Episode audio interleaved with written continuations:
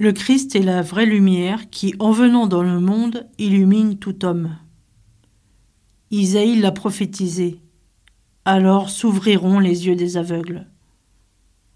Ces versets éclairent ce récit de miracle rapporté par Matthieu.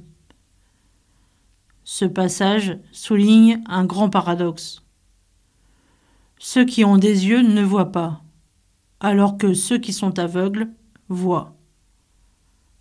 Cela ne fait que préfigurer les événements qui vont suivre à Jérusalem, où Jésus sera confronté à l'aveuglement des chefs religieux.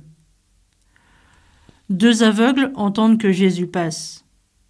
Cela suffit à provoquer le désir de le rencontrer et de le voir. Ils prennent la parole, crient leur misère et confessent la messianité de Jésus. Il est celui que Dieu a envoyé pour les sauver. Cette question déroutante de Jésus est posée à chacun de nous. Y répondre, c'est exprimer ses aspirations profondes.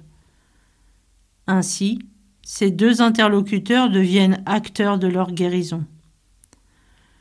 Seul Matthieu rapporte que Jésus est saisi de compassion et touche les yeux des aveugles. Ce geste rappelle le rite du baptême. En touchant les yeux, ceux sont ceux du cœur qui s'ouvrent.